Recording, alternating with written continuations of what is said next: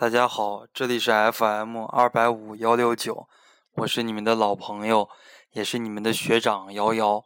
在炎炎的夏日，欢迎你们的收听。这段时间我到家里边了，来休息。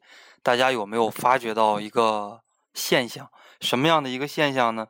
就是我每天中午一点多的时候来给大家录音，而而我以前都是在晚上的时候给大家录音，这是为什么呢？也是因为夏天呀，天气比较热，很多同学呢有午睡这样的一个习惯。午睡的话，你从十二点多睡到两点，可能两点的时候起来，身上很乏力，没有什么力气去学习。这个时候呢，学长把这段录音录好，你可以听一个这段录音，啊，学长可以给你一些动力。还有很多同学喜欢听学长的声音，说了学长声音蛮有磁性的，一听到你的声音就感觉到全身有劲儿，那个这个最好不过了。希望呢，你们两点左右的时间，啊，可以听到这样的一段音频，可以来激励你们的学习。为什么呢？因为你们要把这个兴奋点调到一点半到两点之间。这样呢，要用半年的时间来适应，因为考研的时候下午两点考英语，你一点半的时候你要坐到考场，一点四十五的话开始发答题卡，一点五十五分的时候开始发这个考研的试卷，啊，你的这个兴奋点，如果你调不到一点半到两点之间的话，那么你整个英语的考试就很难考出一个好的成绩。学长呢会专门有一期节目来跟你们说考研。来如何调整自己的兴奋点啊？从什么时候调整自己的兴奋点？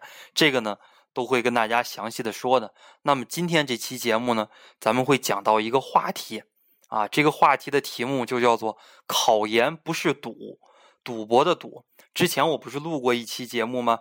那一期节目说的考研不是背，哎，考研不是背，那是什么呢？是理解。哎，要让你理解所有的知识点，在这样的一个基础上，才能很好的去作答。那么今天的这个话题跟上一期那个话题差不太多。为什么说考研不是赌呢？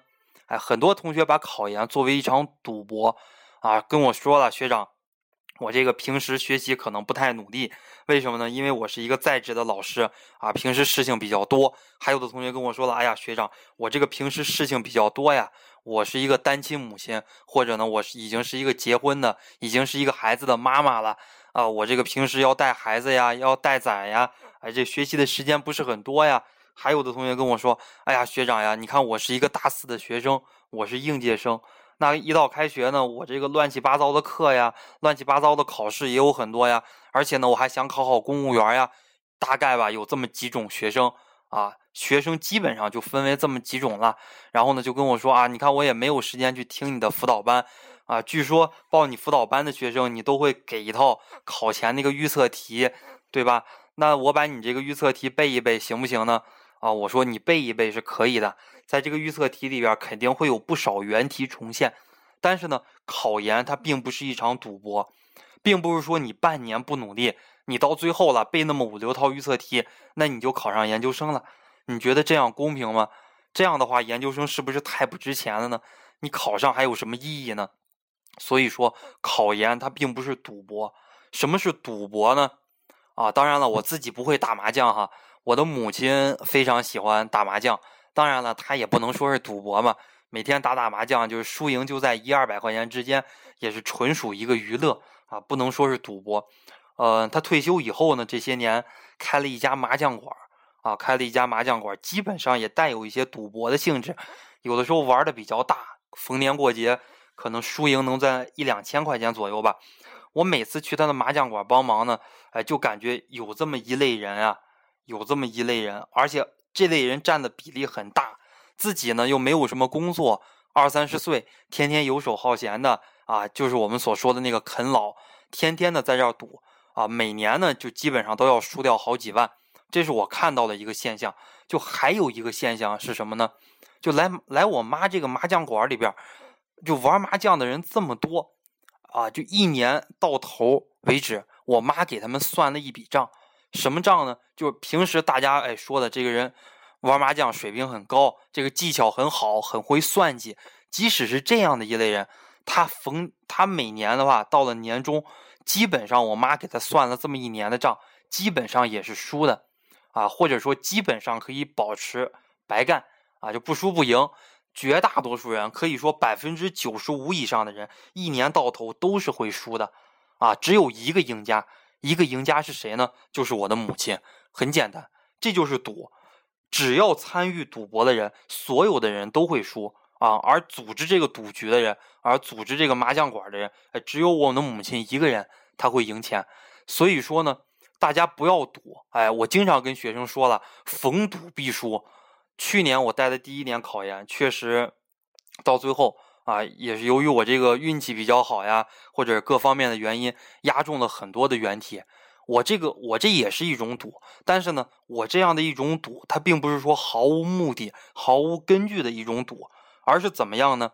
而是几个出题老师我都认识，而且呢，跟他们非常非常的熟。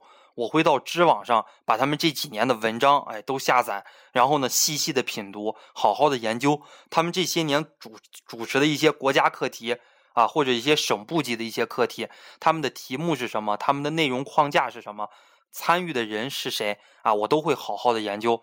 包括这几个出题老师也是我的出题老师，他上课的时候会给我讲什么，我跟他平时玩的时候、打球的时候、吃饭的时候，我会跟他聊一聊。哎，聊一聊他最近一段时间在关注什么，在教育方面有什么热点。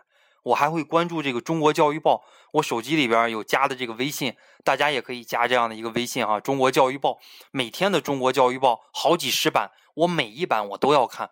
啊，这是一种你有了很强很强的积淀之后，一年下来有目的的预测。而教育学呢，它不是一门很好预测的学科，为什么呢？哎，大家就拿《中国教育史》这本书来看吧。啊，五六百页，很厚的一本书。那么呢，只考一道大题啊，一道论述题，一道简答题，只考那么几个名词解释。这么厚的一本书，要是让你去预测，这可以说是一个非常非常难的一件事情啊，非常难的一件事情。所以说呢，我来预测这些有根据的预测。啊，如果去，如果今年呢，我的发挥还像去年一样好。这个呢，精力还是非常的充沛，把这几个出题老师他们平时的生活呀什么的，包括这个科研的一些主要方面都给他研究透了。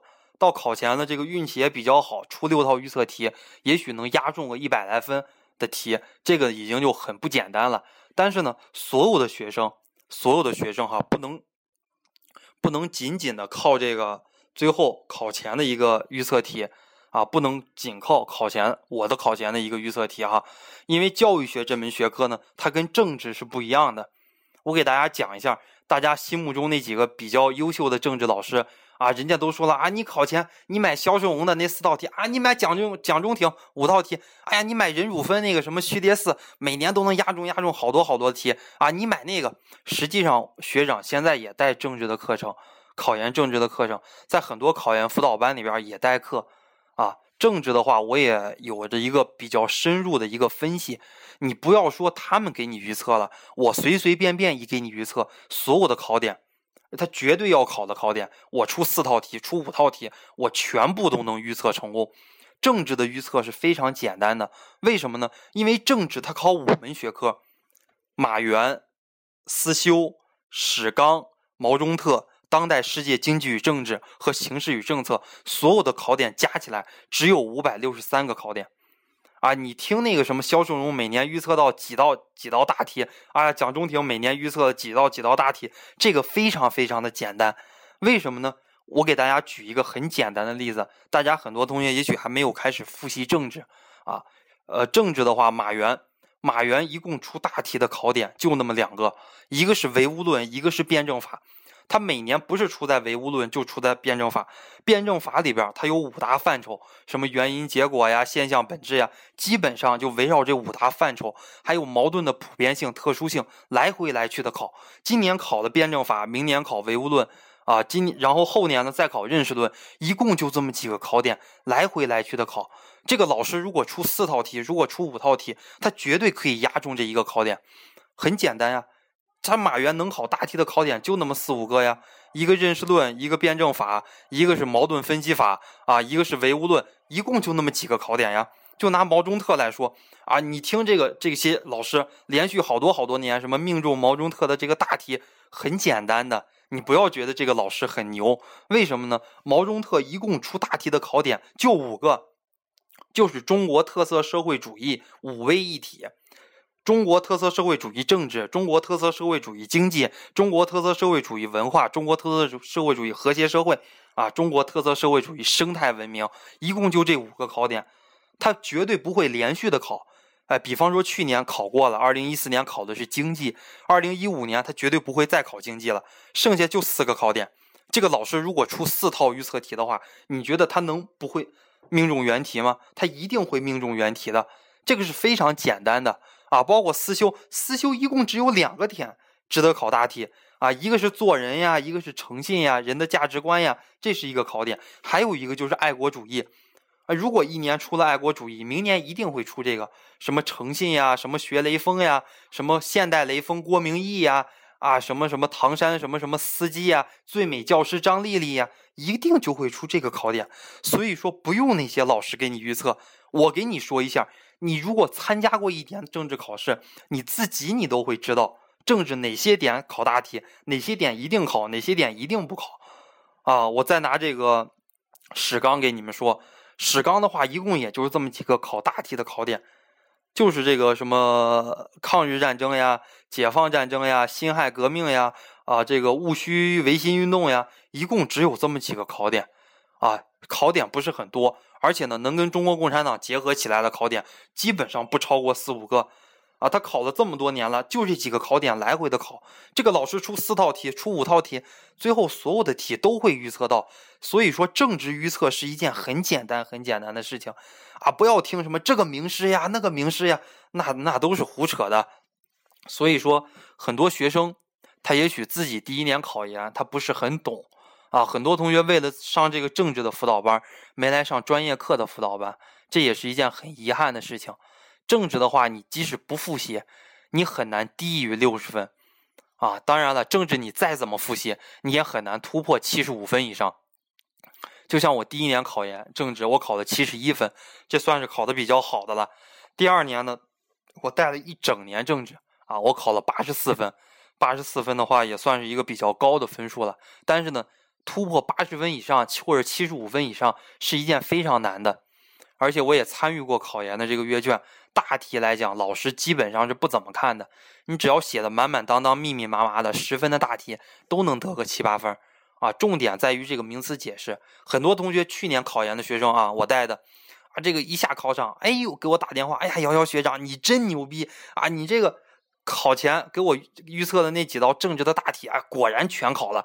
哎，我说我真的挺挺害羞的，我没有什么牛逼的。那几道大题的话，随随便便一预测都预测到了。他今年考了，明年不考，我给你出上三两套预测题，给你预测个几个考点，他考出来很正常。那为什么我给你，我给那个学生预测到了，他都答的非常非常的好，但是呢，最后政治的得分很低呢？就是因为选择题。得分很低，所以说政治拼的就是一个选择题，而不是大题。很多同学考前狂背大题，最后五道大题写的都跟老师预测卷上一模一样，但是呢，最后得分很低，就是因为你们重点没把握啊！你们真的是需要一个老师，或者说像我一样敢说真话的老师来给你们指点指点，该去怎么做啊！所以说，今天给大家说的这个话题就是啊，考研它不是赌博。啊，只要参与这场赌博，逢赌必输。考研的话，一定是踏踏实实、稳扎稳打，一步一个脚印，步步为营。啊，到了考前的话，就所有的外围的知识点都学会了。最后呢，学长是有科学、有依据，在研究整个一年教育界发生的这些形式的基础上，出这么六套、六到八套预测题。最后呢，再给大家把范围缩小一点，大家一背。如果呢没有前期这样的一个理解，这样的一个积淀是完全不行的。很多同学就跟我说了：“哎呀，副长学长，你开那班干什么呀？你考前给我们几套预测题，你说你说钱吧，你说几千我们都买啊！你只要到时候能给预测个一百来分的那个原题就可以了。”学长跟你说啊，一百来分的原题，学长还是很有这个能力给你预测到的。但是呢，你如果没有之前这种稳扎稳打，就你去理解。啊你要如果这个知识点你不理解即使学长给你预测到了这道题你考研的时候你也很难把它写完整很难通过自己的理解来融会变通举一反三这是一个非常非常难的你前期需要理解需要铺垫这也是一种能力。啊所以说今天的这个话题就跟大家分享到这儿希望呢在炎炎夏日努力考研的学生学长可以给你们指引一个正确的方向可以来帮助你们学习。今天就到此为止谢谢大家。